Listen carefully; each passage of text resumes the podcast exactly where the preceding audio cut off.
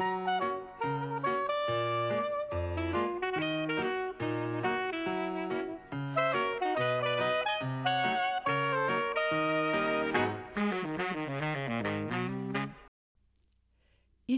Psychobalado, un podcast pour être à la fine pointe en psychologie et en communication interpersonnelle avec les psychologues Yves Dalpé et Joanne Côté.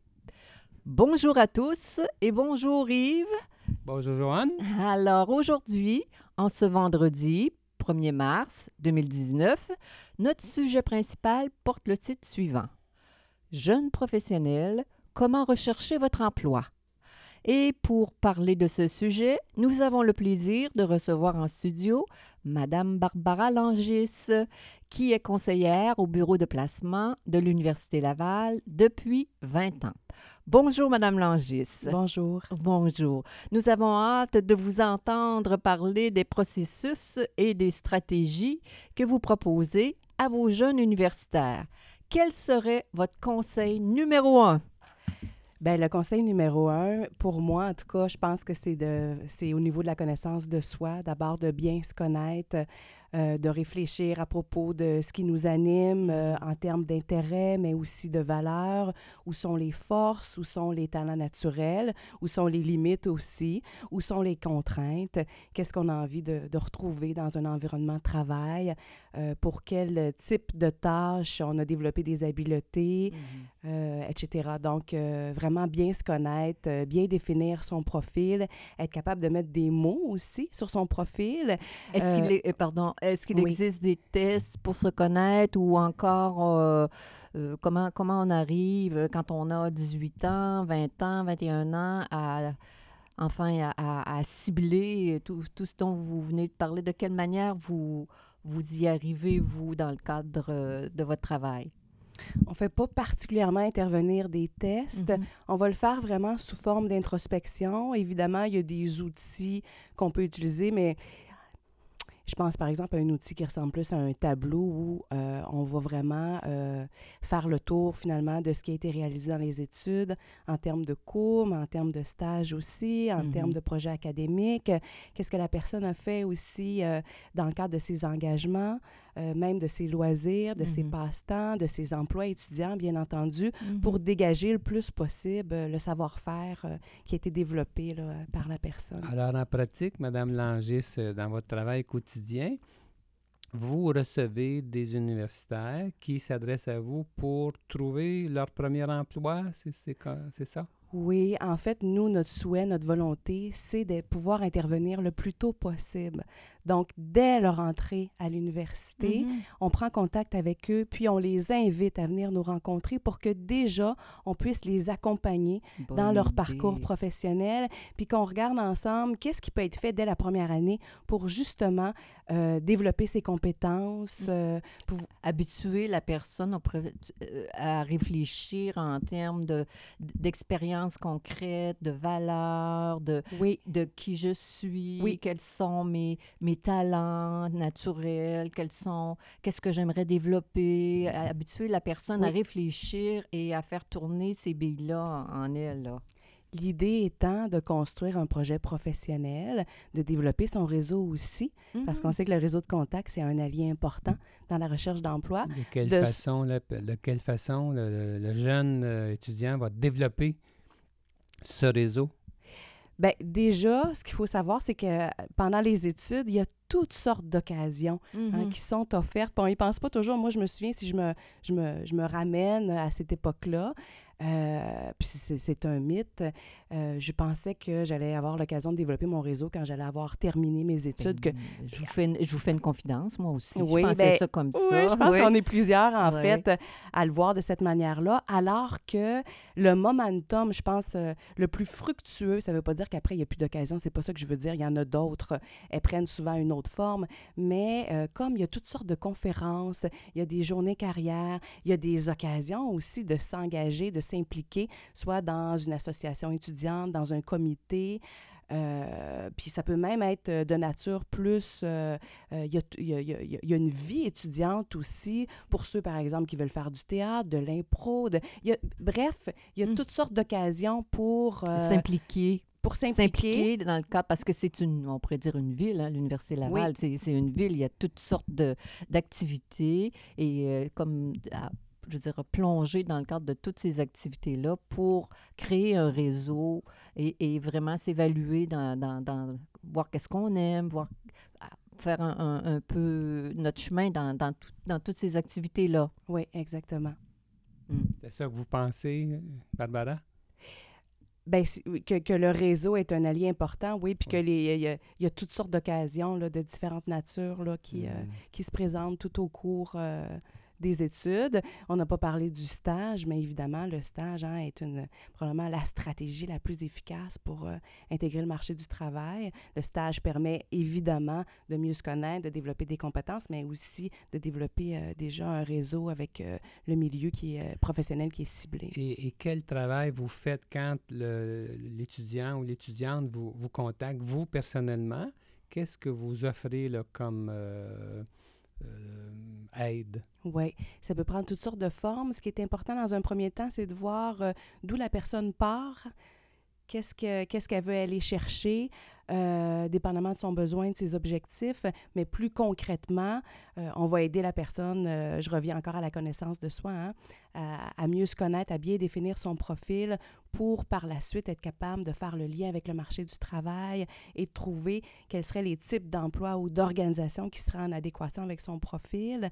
Ensuite, on va réfléchir sur les outils, donc le CV, la lettre de présentation, dans certains domaines, le portfolio, euh, le profil LinkedIn également, pour s'assurer que les outils sont, euh, vont être efficaces pour atteindre l'objectif ou la, la- la cible.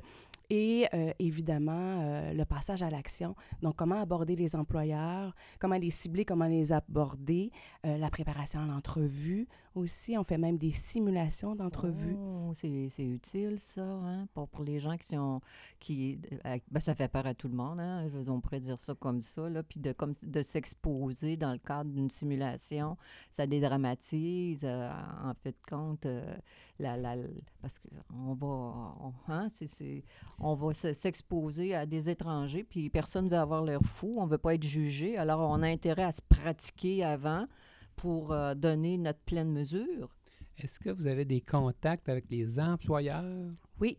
Oui, puis on a des services aussi qui s'adressent aux employeurs. Donc, on, on offre du support dans leurs besoins en recrutement. Euh, on peut les conseiller sur quelle serait la meilleure stratégie pour rejoindre une clientèle cible. On connaît bien nos étudiants. On connaît bien leur contexte. On sait où sont les fenêtres d'opportunité pour les rencontrer, euh, quels sont leurs besoins, qu'est-ce qu'ils recherchent. Alors, on va transmettre cette information-là sensible, privilégiée aux employeurs pour les aider à recruter. On organise toutes sortes de journées carrière. On a notre plus grosse, notre plus, la plus importante, en fait, là, Pancampus, c'est le Carrefour de l'emploi qui a lieu à l'automne, mais on a des journées carrière spécialisées dans à peu près toutes les facultés. Donc, on peut intervenir en support, par exemple, aux associations étudiantes pour organiser ces journées-là. Mais après, euh, il y a plein de choses qui se font. Là. Ça peut être euh, tout simplement de, de- de donner une conférence sur l'heure du midi, d'organiser un 5 à 7 pour rejoindre justement euh, la, la clientèle qui est ciblée par, par les Oui. employeurs. Oui, Barbara.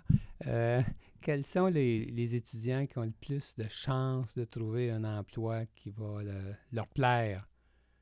Mais c'est ceux qui auront réfléchi et qui auront amorcé, réfléchi, là j'entends évidemment, là, euh, je reviens toujours avec les mêmes concepts, mais pour moi c'est la pierre angulaire Oui. sur qui ils sont, ce qu'ils veulent, ce qu'ils recherchent, et euh, qui auront planifié finalement leur stratégie un peu à- à- À en, en amont plutôt que à la dernière minute où on sait que mais la transition, elle génère nécessairement euh, du stress parce qu'on se retrouve dans un déséquilibre, hein, on- avec euh, plus, on est plus vulnérable, disons-le comme ça. Mais si on a pensé à, à- à- si on s'est préparé finalement à, faire cette transition-là, ben On sait que les- généralement ça se passe mieux. On sait que les, universitaires les- sont souvent anxieux face à leurs notes. Est-ce que leurs notes comptent tant que ça pour trouver un emploi? Est-ce que c'est si important d'avoir un bon bulletin? C'est-à-dire que euh, dans certains marchés, oui. Si, je, exemple? si je pense à Actuaria, par exemple, c'est- vraiment un aspect qui est euh, fortement considéré par les employeurs. C'est- C'est de la pression pour les jeunes. hein. Oui, C'est quand même quelque chose de faire un baccalauréat en actuariat, puis en plus, il faut se pressuriser pour euh, performer afin d'avoir les meilleurs emplois parce que c'est de là, euh, me- le meilleur emploi, j'imagine, euh, c'est c'est eux autres qui vont les avoir, ceux qui ont un, plus beau bulletin pour prendre l'expression d'Yves. mais heureusement, c'est pas forcément représentatif là, du marché en général. Dans d'autres disciplines, c'est davantage la personnalité, le leadership. Comme, comme- les comme en- le- lesquels, par exemple? Quelle discipline? Ça peut être en sciences sociales, par exemple. euh, Puis, est-ce qu'il y a d'autres, euh, vous disiez, bon, l'actuariat, est-ce qu'il y a d'autres facultés ou est-ce que les notes... Euh, je, je pense aussi à comptabilité, mais vous savez, chaque conseiller en emploi chez nous est spécialisant et est associé à une faculté en particulier. Alors, je ne m'avancerai pas davantage euh, dans cette, euh, dans cette voie-là euh, parce que je, bon, je, je maîtrise un peu mieux oui. les, les programmes qui relèvent de la faculté à- dont je m'occupe. Mais comme je disais tout à l'heure, c'est pas forcément généralisé. Il ne faut pas, faut pas trop s'en- s'enfarger là-dedans. D'accord. Ah, ben, au moins parce qu'on on sait, comme il vient de dire, qu'on on lit dans les journaux que combien les étudiants en médecine sont stressés, même en Oui. psychologie, que les, gens, les jeunes sont rendus anxieux parce qu'ils ont Oui. beaucoup de pression pour d'abord accéder à un programme qui, qui les fait rêver, qui, qui, auquel ils ont, ils ont pensé depuis bien longtemps. Puis là, boum, boum, boum, encore euh, la performance. sûr, ouais, on est dans une ère de performance. Je pense que ce qui est important pour chacun, c'est euh, d'avoir, de, de, de, de, de- de garder en tête finalement ce qui est recherché pour le type d'emploi qui les intéresse. Quel est le profil qui est recherché? Puis à, à quoi les employeurs vont être sensibles, justement? Est-ce que ce sont davantage, je sais pas moi, les compétences informatiques, euh, euh, le leadership, comme on en parlait tout à l'heure, les notes, la personnalité, euh, le- le- ou des compétences plus génériques même? Euh, la capacité à apprendre, euh, je sais pas moi, euh, dans un nouvel en- environnement, de nouveaux logiciels, bon, peu importe. Puis, euh, de s'assurer finalement qu'on utilise les, les bonnes stratégies pour développer les compétences qui sont recherchées pour le domaine qui nous intéresse. Hmm. Alors donc, euh, les étudiants qui sont anxieux, euh, peut-être pourraient penser euh, justement que c'est peut-être pas tant leurs notes que justement toutes sortes de compétences interpersonnelles, par exemple, euh, qui pourraient euh, leur euh, être le plus utiles. là. Ouais. J'ai une petite anecdote pour revenir à Actuaria parce que je m'en suis déjà occupée, mais ça fait vraiment belle lurette. Je me souviens très bien, j'ai gardé ce souvenir-là très vivant en moi. Une jeune fille qui avait une personnalité colorée, elle était rayonnante, mais malheureusement, elle avait un dossier académique qui était euh, plutôt faible. Et à un moment donné, il y a un employeur, finalement, qui a décidé de lui donner une chance, puis qui lui a dit Écoutez, euh, honnêtement, euh, j'ai rencontré des candidats qui, qui, qui avaient des notes beaucoup plus fortes que vous, mais j'ai eu un coup de cœur pour votre énergie, puis j'ai envie de travailler avec vous. Oh, Donc, c'est pour charmant. dire, oui, c'est ça. Il y a une question aussi hein, de chimie d'atomes crochus. Oui. Et, et- et de là, euh, l'importance de bien se connaître et euh, de pratiquer l'entrevue, ou en tout cas d'être assez à l'aise pour laisser l'employeur entrer un peu dans, dans son monde. Si on est trop défensif, cette chimie-là ne pourra Mm. pas avoir lieu. Mm, mm, mm, mm, mm, mm, mm. A du sens. Mais c'est un enjeu important, c'est sûr, en recrutement. Est-ce qu'on a assez d'affinités pour avoir vraiment envie de travailler ensemble? On est plus dans les traits de personnalité, le savoir-être, que dans les notes.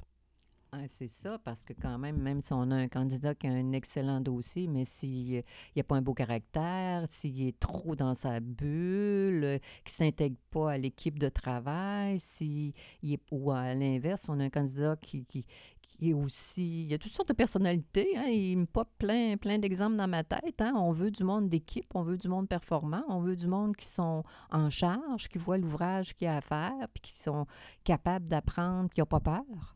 Barbara, j'ai envie de vous poser une question. Oui. Qu'est-ce qui vous rend heureuse dans votre travail? Oui, c'est une belle question. Moi, c'est quand euh, je sens que j'ai réussi à allumer euh, une lumière ou à, à permettre à la personne euh, d'entrer en contact avec ses forces, avec, avec ses talents, pour lui, lui redonner un peu sa valeur et que cette personne-là puisse faire ses démarches avec plus d'assurance et de confiance. Mmh, quel, bel, euh, quel beau témoignage. Insu- insuffler la, confiance en soi à la personne qui, est nerveuse, qui est anxieuse, qui commence à se connaître, puis qui, j'appelle ça, qui va, qui va jouer dans, la cour des grands. Là, hein. Quand on commence notre baccalauréat, puis on a pour trois ans, quatre ans ou cinq ans, ou bon. Puis après, la, prochaine étape, c'est on va jouer avec euh, les adultes pour, sur le terrain euh, des adultes et il faut arriver avec confiance et euh, débrouillardise, etc. Oui, puis ça va pas de soi parce que la fin de ses études vient souvent avec un, sentiment d'incompétence. Hein? Il y a beaucoup, beaucoup finalement de, euh, de, de, compétences qu'on va développer, mais dans, dans la pratique. alors, il y a un exercice à faire quand même de se réapproprier son bagage qui est constitué de toutes sortes d'expériences aussi. Comme je le disais un peu plus tôt, hein, ça peut être des engagements étudiants, des, des emplois étudiants, euh, euh, Oui. toutes les, toutes les réalisations là, euh, de la personne vont, vont contribuer finalement. À, à se faire confiance, à dresser un tableau positif de nos forces, de nos expériences, qu'à chaque expérience qu'on a vécue, ça a bien été. Alors, on additionne 1 plus 1 plus 1 pour se rappeler que finalement, on- on- ce qu'on a fait jusqu'à présent, même si on n'a pas d'expérience concrète comme professionnel, que ça a été ça a bien été Voilà. dans l'ensemble. Alors, reconnecter avec cette, cette expérience-là concrète pour affronter euh, le monde du travail alors qu'on on n'a pas d'expérience, Ouais, prendre conscience de sa valeur. de sa valeur, de sa richesse. Oui.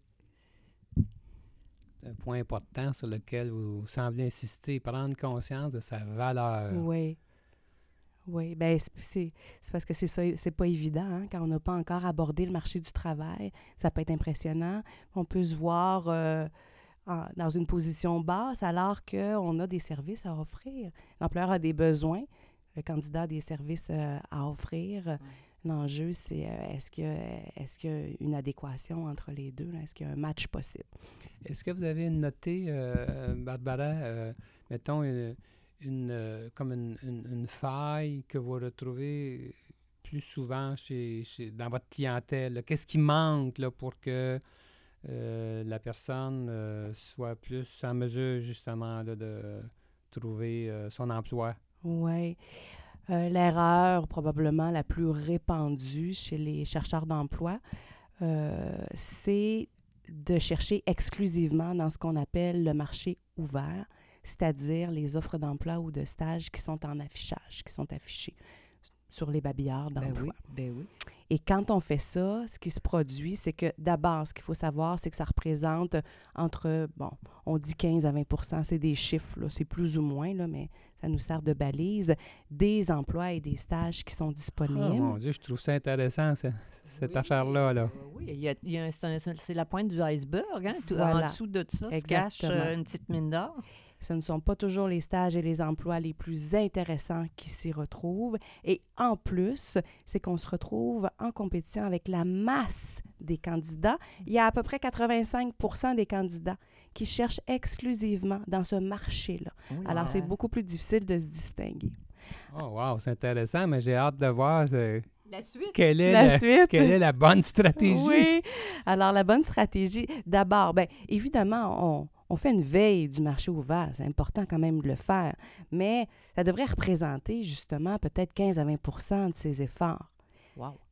Le- la, la balance, on va l'investir euh, dans le réseautage, donc tirer profit du réseau qui est déjà en place et chercher des occasions pour le développer.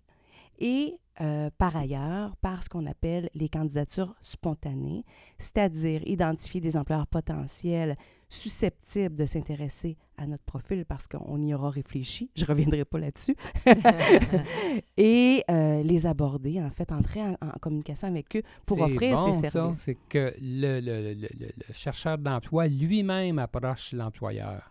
C'est bon. Oui, est proactif. de manière proactive, Ouais. dynamique, créative. Débrouillard. Évidemment, ça demande de la persévérance. Puis c'est pour ça que ça, ça devient important d'utiliser les bonnes stratégies, le bon angle. Euh, D'abord, par exemple, se questionner à savoir est-ce que j'ai un point de contact avec cette organisation-là? Si oui, comment, comment il peut intervenir en ma faveur? Sinon, ben, être conscient que je devrais prendre en charge la démarche et peut-être user de plus de créativité, détermination, persévérance, etc. Parce que ce qu'il faut toujours garder en tête, puis on peut le comprendre, ça se passe comme ça dans à peu près tous les domaines ou dans toutes sortes de, de, questions, euh, c'est que euh, l'employeur va toujours privilégier un candidat qui est référé ou encore recommandé parce que ça vient diminuer le risque. Oui. Tu sais, un peu comme, je sais pas, euh, on s'en va au Japon pour la première fois ben, possiblement que notre premier réflexe, ça va être d'interroger notre réseau Exactement. pour savoir quels sont les incontournables. Bon, où on veut rencontrer un ostéopathe, euh, on n'en connaît pas, on va... Bon, voilà. C'est ça. C'est spontanément, les, les, humains ont fait ça, de, de, de référer euh, à des gens qu'on connaît le contact. Oui. Alors, qu'est-ce que vous alliez dire, Barbara? Oui, c'est ça. Ce que j'allais dire, c'est que quand on sait ça, ben ça devient ça devient euh, intéressant de, de, chercher toutes les occasions pour se rendre visible, pour se faire connaître. Ouais. Ah oui. On pourrait dire euh, euh, vendre notre candidature, être proactif, être, euh, ne, pas, ne pas être gêné, ne pas avoir peur. J'allais dire comme du rejet, parce que quand on fonce euh, dans une entreprise qui nous intéresse, avec qui on a des affinités sur la philosophie de l'entreprise, les gens qui travaillent, qui sont, qui sont sympathiques, etc., euh, ça se peut qu'on ait un nom pareil, hein? Oui. Mais être visible, comment, Barbara? Qu'est-ce, qu'est-ce que le, le, le chercheur d'emploi fait pour être visible? Bien, il peut s'impliquer, il peut faire du bénévolat, il peut, euh, tu sais, toutes les occasions de développer son réseau pour que le plus de personnes possible puissent aussi témoigner euh, de la qualité de son travail et par la suite euh, avoir de bons mots auprès de personnes d'influence, par exemple. Hmm. Ça peut prendre toutes sortes de formes, c'est sûr, mais se rappeler que, c'est ça, l'employeur va, va, privilégier des candidats qui lui sont référés. D'où l'importance, comme je le disais un peu plus tôt, de se questionner quand, quand, on a ciblé une entreprise euh, qu'on souhaite convoiter, d'abord euh, se questionner à savoir est-ce que j'ai un, point de contact pour sortir finalement de, de l'anonymat? Bonne idée, bonne idée. Quelle stratégie euh, intéressante, c'est riche. Alors, c'est pas une bonne idée de rester enfermé dans, dans, sa chambre à étudier, le nez dans ses livres, exclusivement? Oui, ou même, je dirais, de répondre à des affichages de poste on peut faire ça derrière notre ordinateur. C'est ça que je pensais, Seigneur. oui, c'est ça. Le passage à l'action, c'est sûr qu'il est plus impliquant, il est plus exigeant, il est plus impliquant. Par quand ailleurs, on cherche il est plus payant. Dans le marché caché, mais voilà, exactement. Et, c'est là où on entre en scène parce que ce, qu'on souhaite au service de placement, c'est offrir un accompagnement, donc un support là, euh, pour euh, permettre à la personne justement d'aller chercher tous les outils euh, pour gagner en assurance et pouvoir... Euh, pas, pas, avoir peur de, de, cogner aux portes de, de, personnes qu'on ne connaît pas, d'organismes qu'on ne connaît pas, d'être, euh, je, veux répéter le mot, d'être débrouillard, d'avoir, de se faire la preuve comme ça qu'on, à force de le faire, à un moment donné, on peut devenir bon hein, à, aller dans des, des lieux qu'on ne connaît pas, faire des choses. On sort de notre zone de confort carrément. Exactement. Oui. Euh, Madame Langis, il ne nous reste pas beaucoup de temps, il nous reste quelques minutes seulement. Euh, est-ce que quelque chose que vous auriez aimé dire, as-tu une, sphère qui n'a pas été euh, touchée, là, puis qui pourrait être utile d'aborder avant qu'on termine notre émission? J'aurais tout simplement envie d'inviter les gens à consulter des, des conseillers d'emploi parce que la recherche d'emploi, c'est exigeant.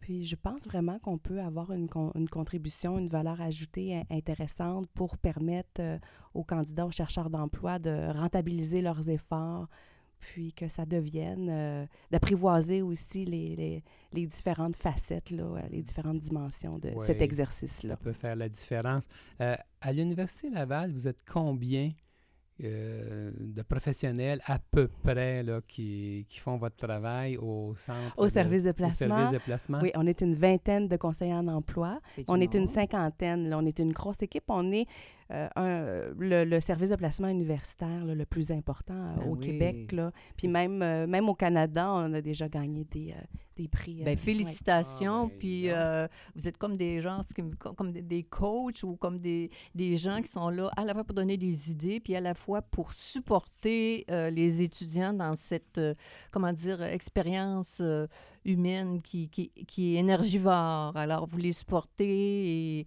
pour les encourager à découvrir des nouveaux marchés, à se faire confiance, à ne pas se décourager, à rester positif dans, dans tout ce processus-là. Alors, bravo à l'Université Laval et bravo à vous. Merci. Oui. Est-ce que vous avez autre chose à nous dire avant qu'on se laisse, Barbara? Simplement vous remercier pour euh, cette belle invitation. Alors, Ça nous fait plaisir. Merci beaucoup. C'était un grand plaisir. Alors, euh, merci beaucoup, Madame Barbara Langis. C'était Psycho Balado avec les psychologues Joanne Côté et Yves Dalpé. Nous sommes psychologues cliniciens en pratique privée à Québec.